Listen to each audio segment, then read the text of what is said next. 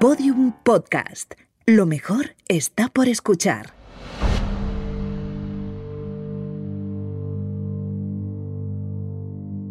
Hola criminópatas, soy Clara Tiscar y hoy os voy a contar una historia de una desaparición que, según los medios, ha sido categorizada por la Interpol como una de las más extrañas de Europa. ¿Es tan misteriosa como la pintan? Esta es una historia antigua. El 6 de octubre de 2022 se cumplen 35 años y medio de la desaparición de un adolescente que, como Picasso, nació en Málaga y tenía un gran talento para la pintura un caso que fue investigado cuando las cosas se hacían diferente y cuyo expediente se podría resumir en ocho palabras. Salió de casa y nadie volvió a verle. Esta es la historia de David Guerrero Guevara y esto es Criminopatía.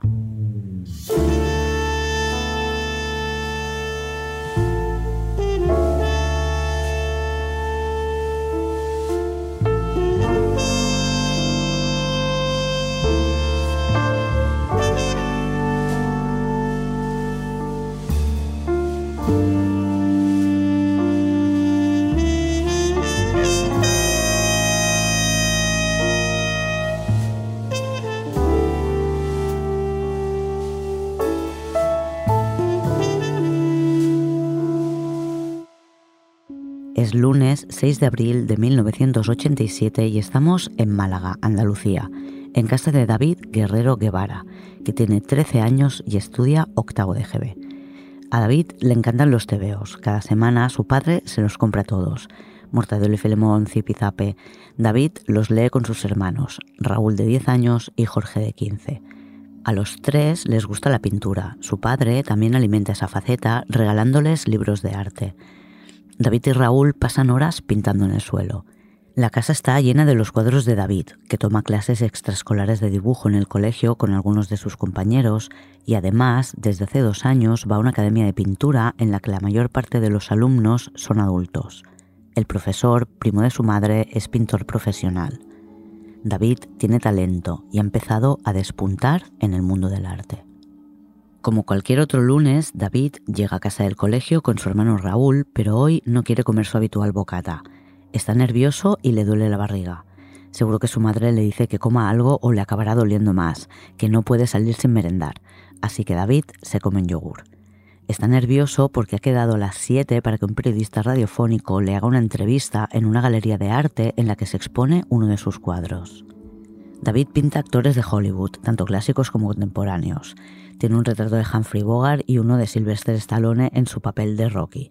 Hace reinterpretaciones de cuadros clásicos o retratos de su familia y autorretratos pintando. Por supuesto, no solo pinta cuadros al óleo, también usa acuarelas y pasteles y, como cualquier buen aficionado a la pintura, esboza siempre que tiene ocasión, en lápiz o en bolígrafo. Le gusta dibujar retratos, un poco caricaturizados, de personajes que convierte en oscos, viejos que podrían ser el malo de una peli. David también pinta imágenes religiosas y eso es lo que le proporciona su primera oportunidad. Recibió un encargo de la Maison, una galería de arte en la que querían exponer uno de sus cuadros para una exposición sobre la Semana Santa. David pintó un cuadro con una imagen del Cristo de la Buena Muerte de la Hermandad de Estudiantes de Sevilla. Para poder pintar el cuadro pidió un día de fiesta en el colegio y realizó el trabajo. La exposición se inauguró el viernes 3 de abril y varios medios locales se hicieron eco del talento del jovencísimo pintor de Málaga. Los Guerrero Guevara, Jorge y Antonia con los tres chicos, Jorge, David y Raúl, fueron a la inauguración y allí coincidieron con el periodista Paco Fadón de Radio Popular que le propuso a David hacerle una entrevista el lunes. Así que hoy, lunes, tras cambiarse de ropa a las seis y media de la tarde, David se despide para ir a la entrevista. No lleva dinero, solo una mochila con sus pinturas y el bonobús. La parada del autobús del mercado de Welling está a 200 metros de su casa. Su madre, desde la ventana de casa, lo sigue con la mirada hasta que le pierde de vista tras una esquina. Aunque David toma el bus habitualmente para ir a las clases de pintura en el centro, hoy el recorrido es distinto puesto que va a la galería, que está en el barrio del Sojo, junto al puerto. Su padre le ha dibujado un pequeño mapa para que no tenga dudas sobre dónde tiene que bajarse, en Muelle Heredia, y cómo ir después de la galería a la Academia de Pintura a 15 minutos andando. Pero hoy no es un día sencillo para el tráfico en Málaga.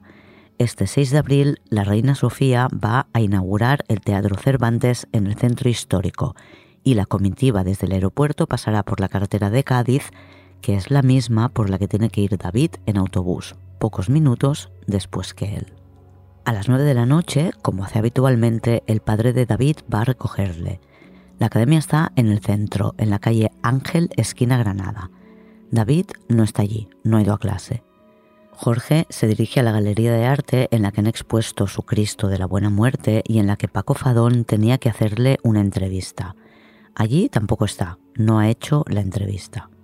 Estamos en 1987 y aunque la primera red de telefonía móvil se puso en marcha seis años antes en el norte de Europa, los móviles todavía son un concepto de peli de ciencia ficción.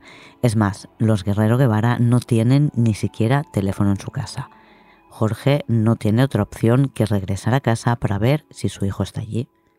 Pero allí tampoco está. Jorge no pierde tiempo y va a poner una denuncia por la desaparición de su hijo, pero la policía le dice aquello de vuelva usted mañana. Junto a sus vecinos pasan la noche buscándolo por Málaga. Al día siguiente, la policía sí toma la denuncia y empieza a investigar la desaparición de David. Sabiendo que tenía que coger un bus que le llevara al centro, preguntan a todos los conductores de las líneas que hacen ese recorrido y ninguno recuerda haber visto a David. La conclusión es que David no llegó a tomar el bus y tampoco llegó a la galería donde el periodista Paco Fadón esperó un rato hasta que tuvo que marcharse a otro lugar. Recordemos que la reina estaba en la inauguración del Teatro Cervantes. El director de la galería también confirma que David no se presentó. Y dado que la reina estaba en la ciudad y aquellas calles formaban parte del recorrido, en esta zona y en el centro había mucho más policía del habitual descartan que alguien haya secuestrado a David por la fuerza sin dejar testigos. La imagen de David, como suele ocurrir en estos casos, pronto cuelga de farolas, semáforos o escaparates. Los medios de comunicación se hacen eco de la noticia y destacan el gran talento que tiene David para la pintura. Dado que son una familia humilde, el padre trabaja en un taller de confección de ropa y la madre es ama de casa y nadie ha pedido un rescate, se barajan dos opciones que David se haya marchado voluntariamente o que le hayan secuestrado, no por dinero, por otras razones, por ejemplo, su talento. Esta, entre el público, es la hipótesis que toma más fuerza, quizás porque es una opción que permite creer que está bien y nadie le ha hecho daño, pero en realidad es algo casi absurdo, altamente improbable. Aunque David tiene talento, apenas ha recibido clases de pinturas, le queda mucho camino por recorrer y cualquiera dedicado a la falsificación de obras elegiría a alguien con mayor experiencia y técnica. Entre las informaciones que recibe la policía destaca la de una mujer que explica que en un tren que iba de Málaga a Barcelona vio a un niño que podría ser David Guerrero. Iba acompañado de un hombre bien vestido. La policía no puede confirmar este avistamiento en el tren con ningún otro testigo, pero a raíz de esto analizan con qué adultos podría estar relacionado David y con quién hubiera podido marcharse voluntariamente, engañado o no. Los investigadores consideran importante analizar la obra pictórica de David por si pueden encontrar alguna referencia a este posible secuestrador. Descubren los retratos de hombres oscos y piden a la familia que recopilen este tipo de dibujos entre los que ha podido regalar a amigos o familiares. Así es como Gemma, una de las compañeras de David en la clase extraescolar de dibujo, entrega un retrato que le dio David pocos días antes de desaparecer. Ella explica que, dado que iba a exponer en una galería y que le habían ofrecido 60.000 pesetas por el cuadro, sus compañeros de colegio querían tener algo dibujado por David, firmado por él, para cuando fuera famoso. Gemma le pidió que le regalara un dibujo y David le dio el último que había esbozado. Lo tenéis en el blog. Este dibujo tendrá mucha relevancia en esta investigación, lo que no quiere decir que tenga relevancia en la desaparición de David. Vamos por partes, ya llegaremos a eso. Gemma se lo entrega a la policía y dice que no sabe quién es el hombre de la caricatura, que se lo preguntó a David, pero que él no le contestó. En la Academia de Pintura, que está en el edificio de una peña cultural y flamenca llamada El Cenachero, David coincide con adultos, entre ellos los socios de la peña, que son gente elegante, con dinero y bien relacionados, vamos. La academia está a cuatro minutos andando, según Google, del Teatro Cervantes, el que inauguró la Reina Sofía el día de la desaparición de David, a la hora que él estaba por allí. Que se sepa, la policía no lo tiene en cuenta, no se pregunta si pudo estar entre la gente que esperaba en la zona acordonada para ver si veía algo interesante. Los investigadores van a la academia y no consiguen nada de interés, lo que no quiere decir que no lo busquen. Pincharán muchos teléfonos e investigarán a los compañeros de David de la escuela de pintura, cuyo profesor es primo de su madre y el día de la desaparición estaba de viaje, y además también pincharán el teléfono de todas aquellas personas a quien el padre de David señale de alguna forma. No es que tenga una lista de enemigos. En un caso así, uno se estruja la cabeza pensando quién podría querer hacer daño a tu hijo, por qué razón, y empieza a recordar un mal gesto, una discusión en el trabajo, lo que sea. Las noches pasan, la madre de David no cierra nunca la puerta de su casa y siempre deja la luz del recibidor abierta. El padre de David va a diario a comisaría a preguntar si tienen novedades. Los días suman semanas, pasa el verano y el 19 de octubre es el día que David cumple 14 años sin que hayan tenido noticias de él.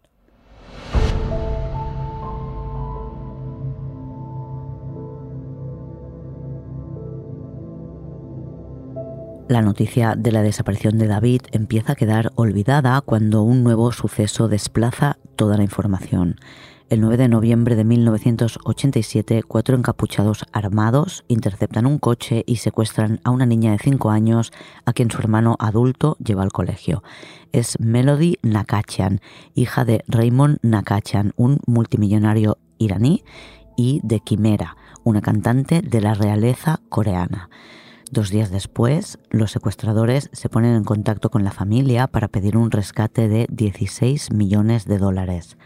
Raymond Nakachian, 25 años después, explicará en Vanity Fair que era una barbaridad de dinero, una habitación llena de billetes, el equivalente a 50 millones de euros de hoy en día. Aunque el caso de Melody es totalmente distinto al de David, ocurre a menos de 100 kilómetros, en Estepona. Desde Francia llega la alerta de una conversación telefónica entre un preso y un español nacionalizado francés que hablaban de dar un golpe en España.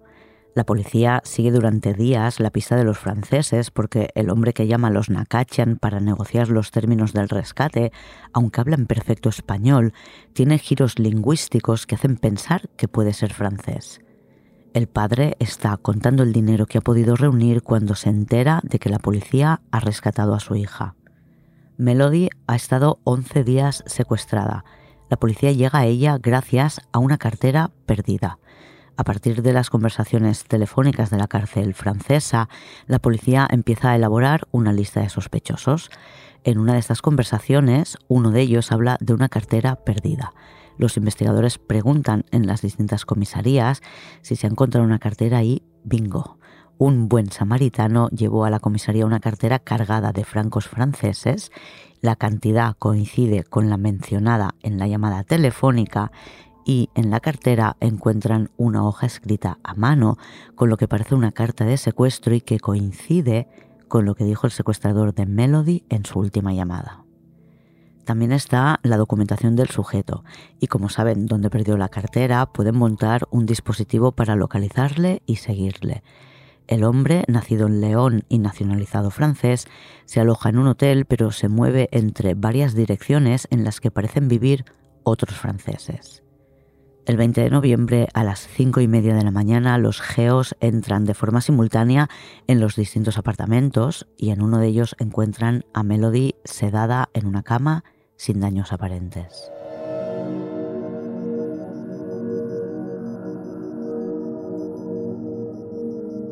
El 6 de diciembre de 1987, 10.000 personas se manifiestan en Málaga para recordar que David lleva desaparecido ocho meses. Para Antonia Guevara es demasiado duro, se desmaya al final del recorrido. Jorge Guerrero pide que se dediquen tantos esfuerzos a encontrar a su hijo como se ha hecho con Melody y denuncia que la policía ha abandonado la investigación del caso.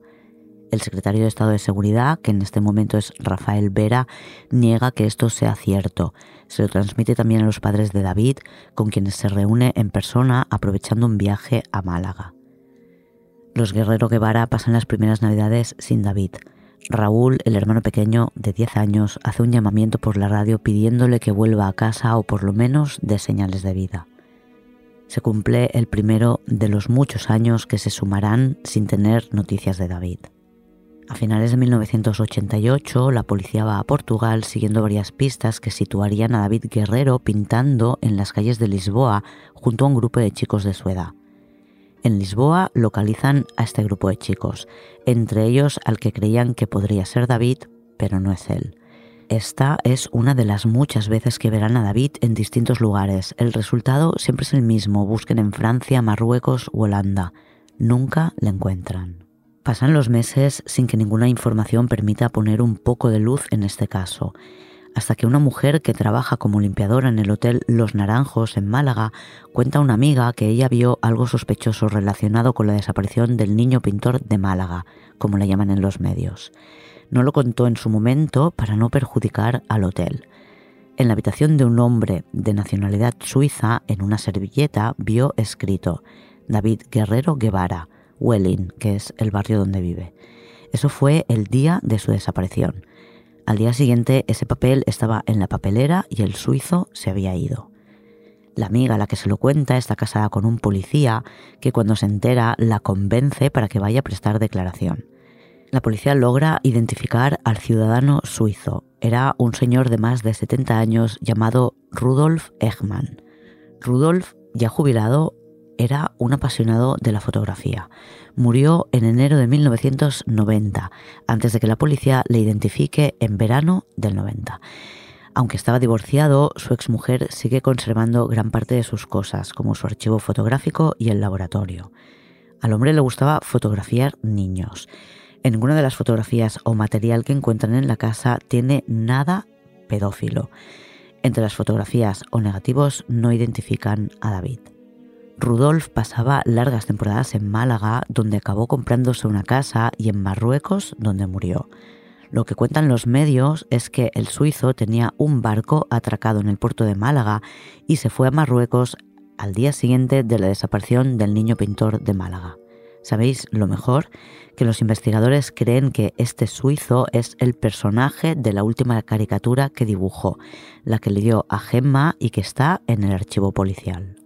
Como este hombre murió en Fez y tenía una casa allí, la policía intenta conseguir órdenes de registro de sus propiedades de Marruecos, pero no consiguen los permisos por parte de las autoridades marroquíes y la investigación, dado que hasta el momento no han encontrado nada, queda parada.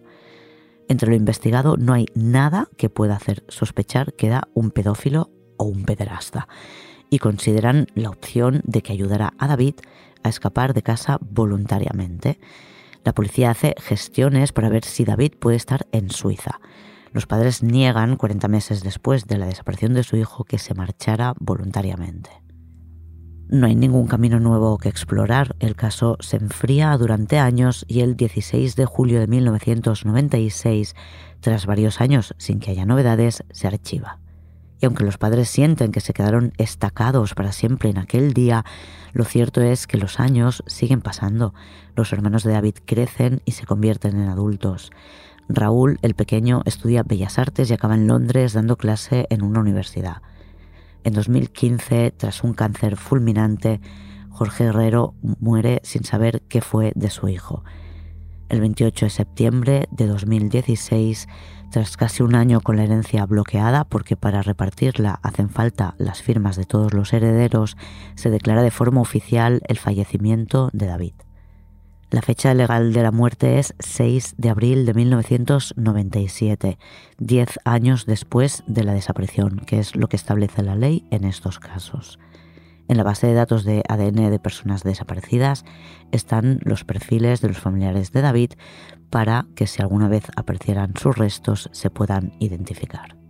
En 2018, los hermanos de David organizan una exposición con toda la obra pictórica de su hermano, a quien se recuerda como si solo se hubiera dedicado a las imágenes religiosas, pero tenía otros muchos intereses a nivel artístico. Daniel García Carretero es un periodista que quiere hacer un reportaje sobre la obra de David Guerrero para la agencia EFE. Cree que, ya que siempre se le llama el niño pintor de Málaga, estaría bien que se conociera su obra. Daniel acude a la exposición y conoce a Jorge, el hermano mayor de David, con quien pasa muchas horas hablando. Jorge decide continuar la labor que siempre hizo su padre para tratar de descubrir qué pasó con David y Daniel decide ayudarle. Cuando Jorge y Daniel empiezan una investigación por su cuenta, no tienen acceso a ninguna documentación policial o judicial. Por tanto, recurren a archivos públicos y hemerotecas. Y una de las primeras sorpresas con las que se encuentran es que, al contrario de lo que se ha transmitido siempre, hay testigos que sitúan a David en la parada del autobús la tarde del 6 de abril de 1987 es una nota del Gobierno Civil de Málaga, lo que hoy sería la subdelegación del Gobierno, por tanto, fuentes oficiales, publicada el 8 de abril de 1987, que es la primera noticia sobre la desaparición y dice que vieron a David en la parada del autobús. Lo que siempre se ha contado es que David desaparece en algún punto entre el portal de su casa o cuando su madre le pierde de vista y la parada del bus. Sabiendo que a la parada del autobús sí llegó, tratan de trazar la misma ruta que realizó David y hablar con todo aquel que pudo haberle visto por el camino. Encuentran muchas declaraciones interesantes. Además de tener constancia de que alguien vio a David en la parada del autobús, encuentran a un señor que estaba en la calle, conocía a David y recuerda haberle visto dentro del bus de pie sin sitio para sentarse. En la galería de arte, que era su primer destino, también consiguen situarle. Llegó tarde a la entrevista. El periodista que tenía que acudir a un acto después le esperó un rato y se marchó, pero David llegó. Le vio un pintor, Rafael Jaime Calderón, que ya le conocía de la Academia de la calle Ángel porque era amigo del profesor habitual y le estaba sustituyendo porque estaba de viaje. Rafael Jaime tuvo una breve conversación con David, a quien le dijo que fuera para la academia y que en breve iría él y que ya se verían allí. El pintor se lo cuenta a Daniel García Carretero y lo recuerda perfectamente porque ese día había ido a preguntar por un cuadro que se había vendido. No pudieron pagarle porque en aquel momento no había dinero suficiente, pero quedaron que regresaría al día siguiente para cobrar. Rafael Jaime lo hizo y coincidió con los policías que iban a preguntar si el día anterior el niño había llegado a la entrevista. Está claro que les dijeron que la entrevista no había llegado pero no que les dijeran que nunca le vieron, porque sin ir más lejos, el pintor manifestó haberle visto el día anterior. Se lo dijo a la policía en ese momento, allí mismo, en la galería, cuando vio que preguntaban por él. Y lo hizo en otro momento posterior en que se reabrió el caso y le interrogaron sobre este tema en una comisaría de Ibiza donde estaba viviendo en aquel momento. Eso no es todo. La academia, como ya he comentado antes, estaba en el segundo piso de un edificio en el que también estaba la peña El Cenachero, una especie de club social en el que los socios pueden ir a pasar el rato y que participa de la organización de fiestas o eventos de la ciudad. La peña, en 2018, hace años que ya no existe. En los 90 cambió de dirección y cuando murió su último presidente se disolvió. Para Daniel y Jorge hasta el momento ha sido imposible acceder a los registros de socios que en caso de que existan todavía los tiene una familia que no ha querido colaborar con ellos. Pero sí encuentran testigos que sitúan a David en el edificio. El vicepresidente de la Peña, Félix Siscu, vio a David aquella tarde. Siscu, que murió hace unos años, lo había contado toda la vida en su casa y su hija María, que es quien habla con el periodista García Carretero, lo recuerda perfectamente. También lo recuerda la viuda del que era tesorero de la peña. A David le vieron en las escaleras que subían a la academia. Ya no saben si subió o no, pero se cruzaron con él aquella tarde en el edificio de la peña El Cenachero. La duda es por qué esa información no llegó a la policía o en caso de haber llegado, por qué no fue una línea de investigación. Daniel García Carretero trata de obtener los archivos policiales de la investigación, pero poder consultar los archivos policiales no está al alcance de los periodistas, algo que Daniel aprovecha para reclamar. Cree que podrían, por lo menos en casos sin resolver cuyos delitos han prescrito, ser de acceso público para familias, periodistas o quien tratará de realizar una investigación para esclarecer el tema. El archivo judicial es otro tema. Lo reclaman y en un primer momento les dicen que lo destruyeron. Al parecer, cuando digitalizan los sumarios pueden proceder a la destrucción de los archivos físicos. A finales de 2018, el secretario judicial entrega a Jorge el sumario del caso de su hermano que finalmente no fue destruido. Y una vez ha empezado la investigación del periodista y el hermano de David, su madre recibe una carta anónima que dice que para resolver la desaparición de David busquen a Gervasio y pregunten en la peña el cenachero, que todo se tramó allí en febrero de 2019 para investigar la información que proporciona el anónimo, reabren el caso y traspasan el archivo desde homicidios a la policía judicial para que puedan analizarla desde cero con una mirada totalmente nueva.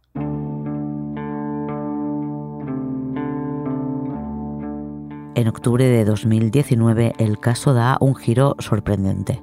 ¿Recordáis el retrato que David regaló a su amiga Gemma y los investigadores pensaban que podía ser de Rudolf Eichmann, el hombre suizo alojado en Los Naranjos? Pues Gemma, que ya tiene más de 40 años y hace muy poco que se ha mudado, encuentra este retrato en el buzón. Ella está convencida de que es el original porque está la marca de la chincheta con la que lo colgó en el corcho de su habitación y la fecha que escribió ella en la parte de atrás con rotulador reconoce su letra de niña de 13 años. Gemma sube a su casa, lo comenta con su hijo que le dice que lo suelte inmediatamente porque puede estar destruyendo pruebas. ¿Podría ser que fuera uno de los documentos que estuvo a punto de destruirse en el juzgado y que alguien haya querido que lo recuperara la persona que lo tenía originalmente?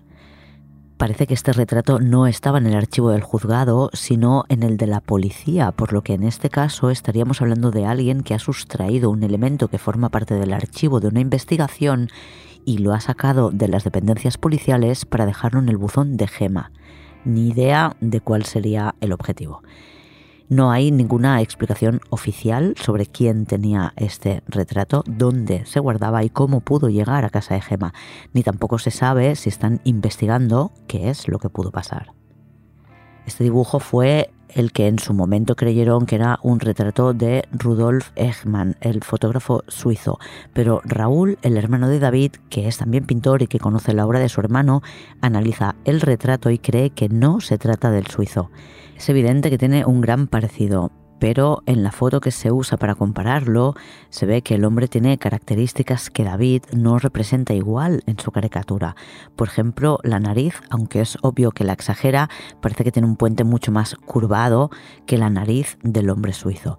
Las patas de gallo, que es lo que suelen marcar en los periódicos como el gran parecido, es un rasgo común en todas las personas a partir de determinada edad pero como decía, el hermano estudia una serie de características de la foto del señor suizo y el dibujo de su hermano y está convencido de que no son la misma persona. Es más, hay alguien en el entorno laboral del padre que se parece mucho más al hombre del retrato que tenía Gema. La policía, según Daniel García Carretero, también descarta que el suizo sea el personaje del retrato. Sobre este señor suizo, el hermano y el periodista descubren que se han contado muchos bulos sobre él, como mínimo inconcreciones. Por ejemplo, se habla de lo extraño que era que el hombre estuviera en un hotel teniendo una casa a pocos kilómetros. La casa la compró tres meses después de la desaparición de David, lo que a ojos de su hermano y el periodista complica la creencia de que tuvo algo que ver con la desaparición porque, de ser así, lo lógico sería, piensan ellos, no volver a pisar esa zona. Y él se compró una casa. Entiendo este punto de vista, pero también sería posible el contrario. Podría tener todo el sentido que si este señor participaba o disfrutaba de los servicios de una red delictiva que actuaba con total impunidad, no quisiera estar en otra parte. ¿Por qué irse a otro sitio si en Málaga encontraba lo que necesitaba? Otra confusión habitual de los medios es decir que Rudolf tenía un barco amarrado en el puerto y que partió al día siguiente hacia Marruecos. Rudolf no tenía ningún barco ni podía pilotarlo. Era su hijo quien lo tenía, generalmente en el puerto de Alicante. Rudolf nunca iba en barco. Otra cosa que descubren Jorge y Daniel es que Rudolf Eichmann tenía una relación con una mujer mucho más joven que él, rubia con rasgos eslavos. En la Peña del Cenachero, además de una academia de pintura, había una academia de baile de cuya profesora no se tiene más información que que era una chica rubia, probablemente rusa. ¿Podría tener algo que ver con la novia del suizo? ¿Se ha investigado quién era la profesora de la academia de baile y quién era la novia del suizo? ¿Pudo ser la profesora de baile la novia del suizo y ser ella quien pusiera en contacto a David con Rudolf?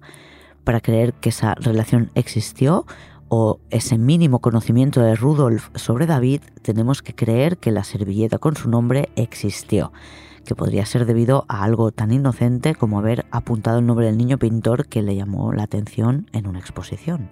Si lo que han averiguado el hermano de David y su amigo periodista es cierto, David tomó el autobús, llegó tarde a la galería de arte y se fue a la academia de pintura donde no llegó a entrar en clase. Se cruzó con alguien en las escaleras que subía a la segunda planta, donde estaba la academia, pero no llegó arriba. Después se le pierde el rastro. Es muy distinto que se le pierda el rastro en su barrio, creyendo que quizás podría haber tratado de ir andando al centro, pasando por un barrio peligroso, que pensar que se le pierde el rastro mientras estaba rodeado de gente a la que conocía. Otra opción es que, viendo que el pintor con el que había quedado en la academia no había llegado, David decidiera ir a ver qué pasaba alrededor del Teatro Cervantes que se estaba inaugurando. El periodista García Carretero buscó en los archivos del teatro las imágenes de aquella tarde para ver si encontraba a David y no le vio entre la gente sobre la carta anónima que señala a Gervasio y la peña el cenachero, probablemente podría parecer que es un hilo del que tirar, pero creo que quien la envía es una persona que dice ser vidente y por tanto imagino que la policía pone esta información muy en cuarentena, aunque encaje con lo que se contaba en los barrios años atrás. Preguntando, preguntando, Jorge y Daniel obtienen el testimonio de seis personas que recuerdan a un Gervasio vinculado con la Peña el Cenachero. Parece que era alguien muy cercano al presidente de la Peña, una especie de mano derecha. Para poder averiguar algo del tal Gervasio, del que nadie recuerda apellidos ni dónde vivía, pero se comenta que abandonó Málaga no mucho después, habría que encontrar los archivos de los socios de la Peña o alguien que recordara apellidos y estuviera dispuesto a hablar. La familia hizo un llamamiento y a través de los comentarios en un artículo de un periódico, la policía encontró un testigo que hablaba de abusos sexuales a niños 35 años atrás. Esta persona, que era un niño de 11 años cuando ocurrieron los hechos, presenta incoherencias en las declaraciones, pero cuenta que fue víctima junto a unos amigos de una red de pedófilos que operaban en el malagueño barrio del Perchel. Este testigo habla de tres hombres a los que la policía identifica y comprueba además que uno de ellos tiene antecedentes por corrupción de menores. Estos hombres, ya en los 70, niegan tener nada que ver con la desaparición de David. Hoy en día no tienen relación entre ellos, aunque en el pasado la tuvieron. Pero nadie sabe quién es Gervasio y no consiguen relacionar a estos hombres con el entorno de David. Jorge y Daniel esperan poder tener acceso a los archivos con los datos de los socios y encontrar al matrimonio que había llevado el bar de la Peña, Paco y María, que junto a la directiva eran los que conocían a todo el mundo y que seguro tendrían más información sobre el tal Gervasio. Otro dato curioso que han descubierto el hermano y el periodista en esta investigación amateur es que la limpiadora del hotel vivía en el mismo edificio que el conserje de la peña, el cenachero. Daniel y Jorge saben más cosas que las que aparentemente sabía la policía en su momento.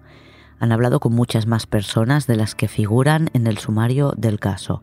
Después de estudiar el sumario se han dado cuenta de que falta mucha documentación, que hay testigos con los que nunca hablaron o que no se han guardado sus declaraciones y que nunca tiraron de esos hilos que situaban a David en la peña el cenachero. Hoy la peña ya no existe y la mayoría de sus miembros han muerto o tienen en torno a los 80 años. Alguien tiene que saber en algún lugar qué pasó con David. Su madre y sus hermanos saben que no se fue voluntariamente. En este caso se ha solicitado la colaboración de la Interpol en varias ocasiones, cada vez que hay que buscar a David en el extrangero, y dicen los medios que la Interpol la consideró la desaparición más extraña de Europa, y no lo dudo, pero he buscado qué información da Interpol sobre este caso y no hay nada. Nada.